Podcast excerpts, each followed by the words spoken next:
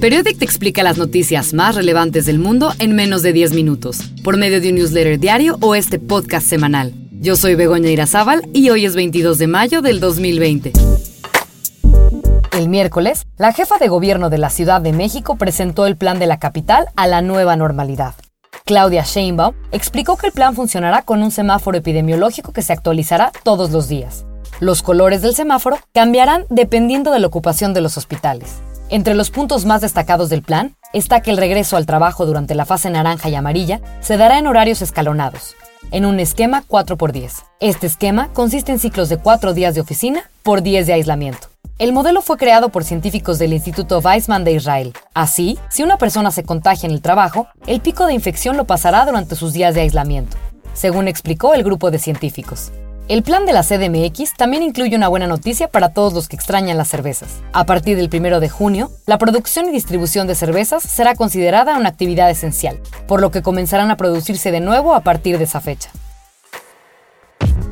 Esta semana hubo varias buenas noticias relacionadas con la lucha contra la pandemia de COVID-19.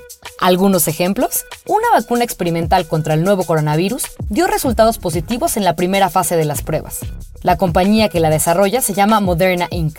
y dijo que 8 de sus voluntarios mostraron inmunidad al nuevo coronavirus después de recibir la vacuna. Moderna espera contar con 300 millones de dosis para enero de 2021 en caso de que la vacuna sea exitosa en las dos siguientes fases de las pruebas.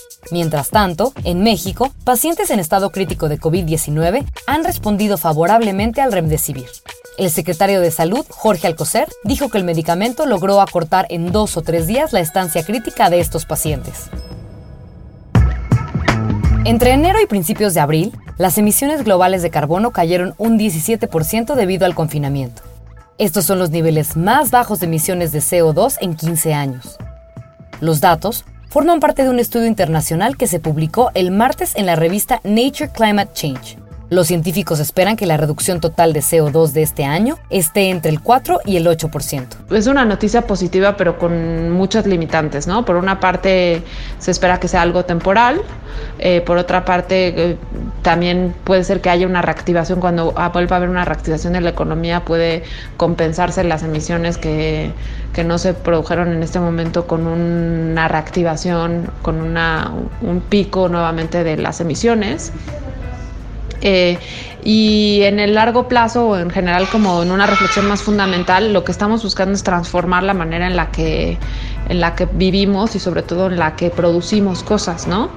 Eh, y en ese sentido, lo que lo realmente la verdadera transformación sería que esta pandemia nos obligara a replantear estas, estos sistemas productivos.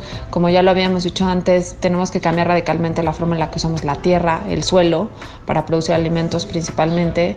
Eh, tenemos que cambiar la forma en la que producimos energía. Eh, tenemos que cambiar radicalmente la industria y la forma en la que nos transportamos. Y eso ahorita, per se, la pandemia solo lo puso en pausa, no lo está ayudando a, cambiar.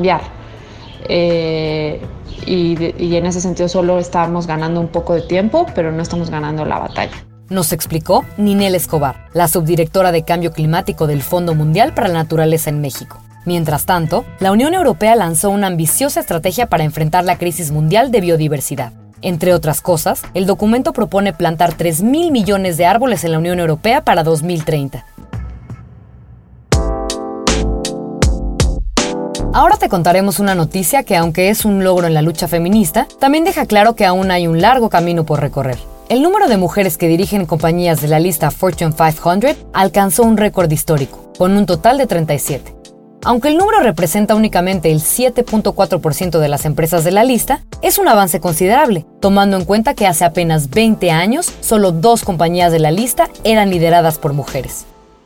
Por último, te recomendamos algunas cosas que ver en Netflix para el fin de semana. Mira la serie documental The Last Dance. Se trata sobre la temporada del 97 al 98 de los Chicago Bulls. Y puede que te den ganas de salir a correr pedir una camiseta de los Bulls en Amazon y convertirte en basquetbolista después de cada episodio. También te recomendamos un show viejito de stand-up que nos encanta, el increíble My Girlfriend's Boyfriend del comediante Mike Birbiglia. Si te gustó este podcast, recomiéndanos con tus amigos, conocidos, compañeros de trabajo, tus tías que mandan fake news y todas las personas que puedas. Y suscríbete a nuestro newsletter en periodic.mx. El guion de hoy fue creado por Beatriz Vernon y María José Cortés. La edición de audio la hizo Daniel Díaz. Hasta el próximo viernes.